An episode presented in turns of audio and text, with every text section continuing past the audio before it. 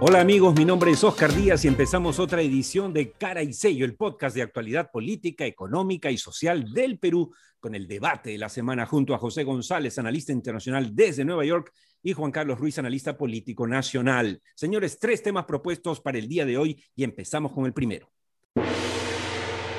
La última encuesta de CPI nos dice que el escano virtualmente está empatado con George Forsyth. Vamos a decirles rápidamente ¿eh? lo que nos dice esta última encuesta de CPI, publicada ayer, o, eh, difundida ayer. Victoria Nacional con Forsyth, 8.9%, seguido muy de cerca con 8% por Acción Popular por eh, Johnny Lescano. En un tercer lugar, con 6.4% Fuerza Popular. Un cuarto lugar, Juntos por el Perú con Verónica Mendoza con 4.7% o sea, dos puntos menos que eh, Keiko. Eh, y luego Podemos de, de Urresti, de Daniel Urresti con 4.7, o sea, empatado, según la encuesta de CPI, con Juntos por el Perú.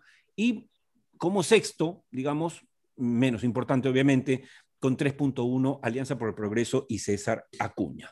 Eso es lo que tiene. Bueno, debajo están rápidamente, obviamente, Renovación Popular con Rafael López Aliaga, eh, Avanza País con Hernando de Soto y Daniel Urresti y siguen los demás. Y lo triste, lo trágico, es la caída tremenda, irreparable para mí, del Partido Morado y de su candidato Julio Guzmán, que tiene hoy a un presidente en la casa de Pizarro. Primer comentario, primer análisis de Juan Carlos Ruiz. Forsyth se cae. Eso es un dato de la realidad que empieza a ser consistente en cada encuesta nueva que aparece eh, eh, semana a semana. Y se cae porque a pesar de que ahora empezó a hablar para defenderse de por qué estaría saliendo de la contienda por unos datos que presentó mal al jurado electoral especial, eh, no termina de proponer ideas concretas de un plan que conecte y que enganche con la gente. Cosa distinta que parece ocurrir con Lescano, Fujimori y Mendoza, que sí estarían proponiendo ideas, ideas en común, lugar común, es cierto, pero finalmente ideas que por lo menos empiezan a conectar más con la gente. No es casual que Lescano sí tenga una tendencia hacia arriba, no fulminante, no es que sea efervescente, no es que sea un volcán que está en efervescencia, pero empieza a subir lentamente ah, y, tiene una tendencia positiva.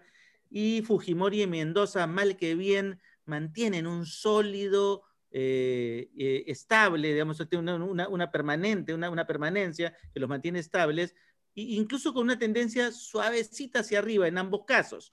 Eh, en el caso de Urresti, no termina de despegar, pero esos cinco, esas cinco imágenes, esas cinco fotografías son las que se mantienen firmes hasta ahorita en la fotografía electoral. ¿Y cómo se lee el colapso? Porque es un colapso, Juan Carlos de Guzmán, es un colapso, o sea, absoluto. ¿Qué pasó ahí?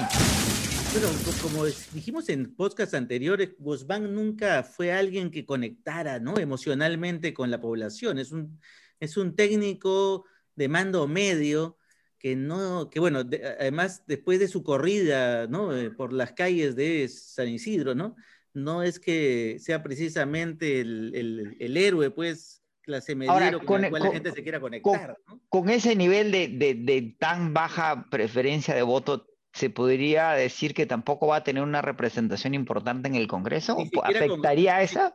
Ni siquiera congresal, porque tampoco es que, el, símbolo eh, tampoco jale mucho, ¿no? Parece creo que en mm. quinto o sexto lugar, ¿no, Oscar? Bueno, definitivamente acá les, les cuento, José, para, para los amigos del podcast de Cara y Sello, para, para todos. A ver, Fuerza Popular 4.8% para el Parlamento, ¿ok?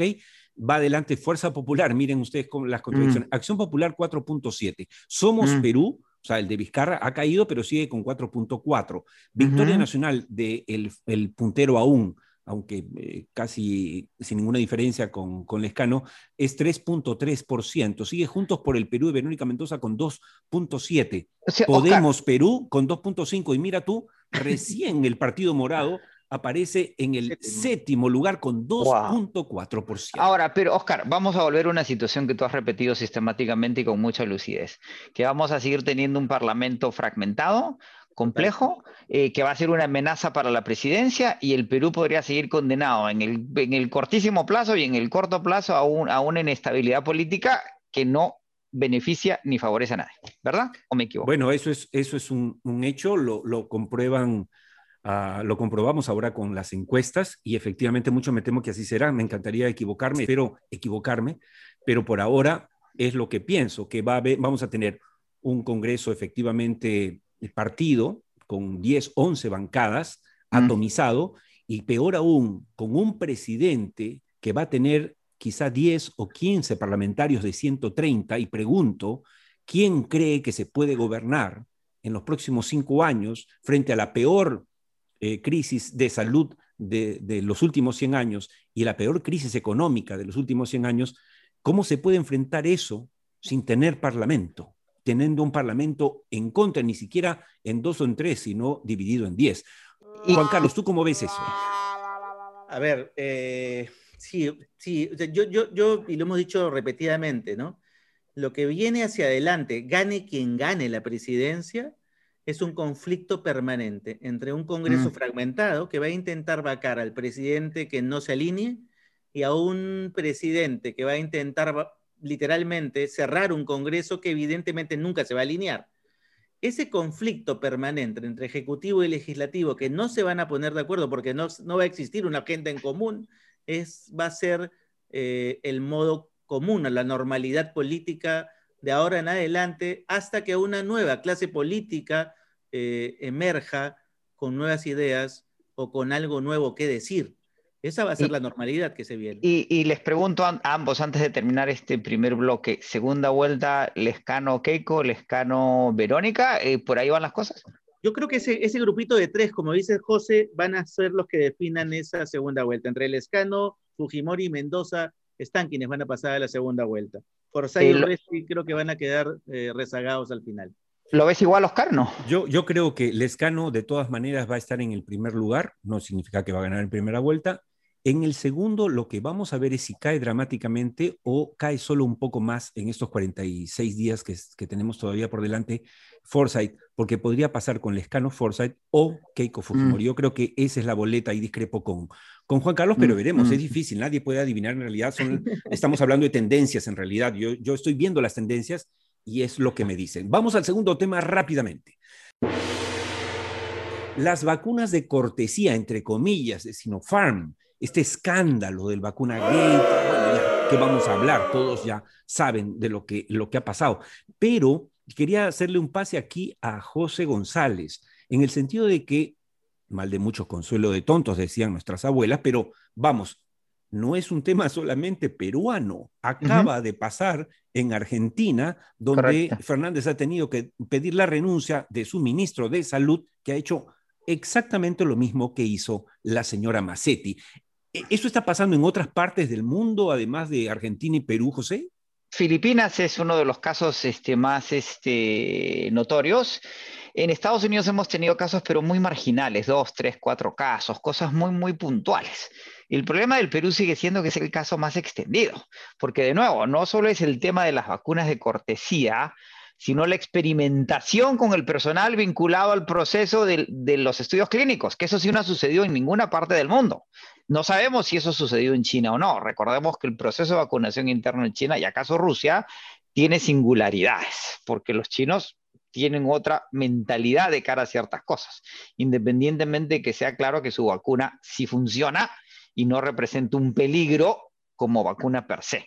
Yo creo que el caso del Perú sigue siendo un caso eh, excepcional a nivel global en función de lo que estamos viendo. Ahora, Juan Carlos, tú que has estado más o menos cerca del sector salud, eh, algo que no veo que hayan comentado mucho es que, quizá porque no se quiere tocar ese tema, es que todo este escándalo, entre otras cosas, tiene como una de sus consecuencias la eh, eliminación de la validez de estas 12.000 voluntarios que estaban tomando la muestra o no? Pone en riesgo, a ver, no necesariamente pone en riesgo esta investigación, porque lo que sí es cierto es que el INS sí ha tenido bajo supervisión la, digamos, la investigación de esas 12.000 muestras. Eh, entonces, no necesariamente esa validez. Lo que sí pone en riesgo es varias cosas. Uno, futuras investigaciones clínicas del Perú, dado que la Cayetano Heredia, en este caso era uno de los lugares más prestigiosos que tenía el Perú como lugares con los cuales se podía hacer investigación científica. Entonces, el Perú, después de este escándalo, pierde la posición que tenía como un lugar para invertir en investigación científica futura. Y, no solo eso, el, Perú era uno de los ejemplos en, campañas de vacunación masiva a nivel global y el pool genético peruano, por su diversidad, era ideal para la prueba de ciertos medicamentos y ciertas vacunas. Eh, y eso, como acaba de decir Juan Carlos, se pone en cuestionamiento, porque además el problema es que ha habido corrupción, abuso de poder a los niveles más altos. El presidente de la República, dos ministros, eh, eh, de Estado y las autoridades encargadas, exactamente, encargadas de aplicar. Eso es el otro componente, Oscar y José, que tenemos que investigar. Si esto ha sido además de no solamente un pool de relaciones públicas que vino por encargo de la... Sino un negociado. Sino exactamente una coima para detener la negociación con otros laboratorios y se priorice la negociación con los chinos para que ellos sean los primeros en ser los, que, los comprados, digamos. Cosa que sí, sí al parecer sucedió. Esta investigación tiene que avanzar y de acuerdo a esos resultados, da la magnitud, como dice bien José, de la instancia a la que se ha llegado, que es tocar al mismo presidente de la República, este, ministra de la Ciudad, justamente quienes estaban negociando los contratos o los acuerdos con los otros laboratorios, es que tiene que ver el alcance. Y hay un tercer componente importante, y es ahorita la discusión que está habiendo entre el nuevo ministro de Salud y el sector privado, llámese la CONFIEP, en donde cuál es el alcance que debe haber para que los privados ayuden a la compra de vacunas. Dado el golpe, literalmente, eh, que ha recibido el sector público y su ineficiencia ya no solo en la compra, sino las dudas que tenemos acerca de eh, su ética, el sector privado ha dicho, y creo que con toda franqueza, oye, nosotros queremos ayudar. No, queremos comprar, queremos que comprar en nombre de ustedes. Incluso le han dicho, si quieren, formamos una confederación, una, un, un, un, un escenario privado que compre en nombre del Estado sin normas, o sea, digamos, sin la burocracia, sin las trabas, sin los miedos del burócrata. Y no han querido decir sin corrupción. claro. Y, este, y lo hacemos en nombre de ustedes, con las reglas de ustedes, en el orden de ustedes, con la distribución que ustedes manden. Y Ugarte, en vez de decir, bueno, sentémonos y conversemos a ver cómo lo hacemos, sale con las cosas de, no, no, no, los privados no deben competir con el Estado, con una serie de declaraciones que, que llevan a la confusión y declaraciones a prensa, en vez de sentarse a negociar y a conversar y buscar acuerdos, digamos, que busquen soluciones, están con declaraciones en prensa que lo que buscan evidentemente parece no llegar a acuerdos. Miren, yo entiendo perfectamente el sesgo antiempresarial que hay en la población en general, porque hay una desesperanza, miremos lo que ha pasado en Chile, en Bolivia, etcétera pero que los dirigentes del país no, no tengan la, la, suficiente lucidez para sentarse a conversar, que no es nada, no es que se van a sentar con Al Capone, sino con empresarios formales, es increíble. Pero pasemos rápidamente al último tema porque nos va a ganar este podcast. Y el último tema es los 500 mil muertos en Estados Unidos. Esa es la cifra, medio millón de muertos en Estados Unidos por consecuencia del COVID-19. José, ¿qué nos puedes contar? Hoy día eh, la bandera en la Casa Blanca flamea media hasta, eh, llegamos a un récord que era difícil de imaginar hace un año, lo habían dicho los, eh, los epidemiólogos, la administración anterior ignoró flagrantemente la posibilidad de que ese número estuviera entre nosotros y aquí está. Eh, seguimos teniendo víctimas, hemos bajado de 3.300 diarias a 1.600, pero ese número de medio millón, Oscar, es el número de, mayor muertos a nivel global y equivale a toda la población de Atlanta equivale a todos los soldados muertos en la Primera y la Segunda Guerra Mundial norteamericanos, equivale al, es el equivalente que ocho aviones estrellaran todos los días, cada día. Eh, y no hay y, a pesar de que los contagios están bajando por la vacunación y por las medidas preventivas y por las cuarentenas, las cuarentenas son el último recurso, pero funcionan como último recurso. Y lo estamos viendo en Perú, lo estamos viendo a nivel global. El punto es que en la medida que la infección avanza, las víctimas continúan.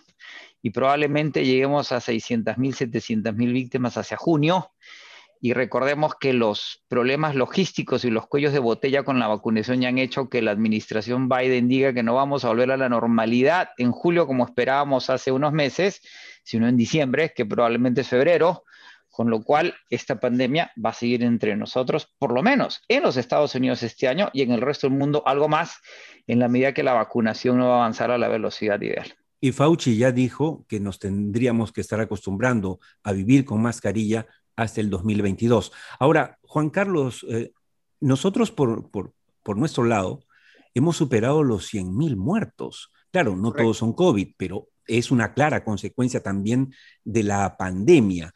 Y ahora el tema preocupante es la llegada de las vacunas, y, retomo lo que decías hace un momento, porque no se está hablando de algo, y José que lee todo, lee la Biblia, todos los folletos que leían, la lee y la relee, eh, lo que está diciendo el mundo, los expertos, eh, Juan, Carlos y luego José, es que si no nos vacunamos pronto, la mayoría del mundo obviamente va a perder la efectividad de la vacuna. No es que no tenga ninguna, pero va a perder la efectividad porque el maldito virus va a seguir mutando, ¿o no?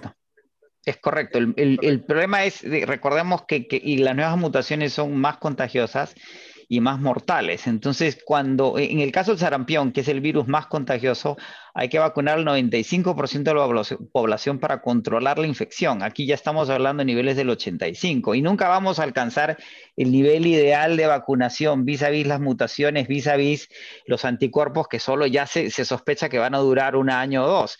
vamos a vivir con la COVID para siempre y vamos a tener que protegernos de la COVID para siempre, digo, hasta que, hasta que la pandemia se convierte en una enfermedad normal como la gripe, pero eso, eso es prácticamente una generación. Bueno, señores, el, tiempo, el tiempo nos ganó, pero no sé si quieres decir algo más, Juan Carlos. estas épocas nos llevan, como decía siempre José, a necesariamente pensar solidariamente. Si no pensamos en comunidad, en una lógica comunitaria, perdemos. Lo que están haciendo los países ricos, concentrando la mayor cantidad de vacunas y olvidándose que tenemos que vacunarnos todos, es lo peor que se puede hacer en esta lógica, ¿no? Totalmente de acuerdo. Y con esa reflexión decimos gracias a José González y Juan Carlos Ruiz y sus opiniones siempre bien informadas. Esto fue todo por hoy en Cara y Sello, el podcast de actualidad política, económica y social del Perú. Sí, señores, recuerden que nos encontramos en cualquier momento en Spotify o iTunes, salvo mejor opinión.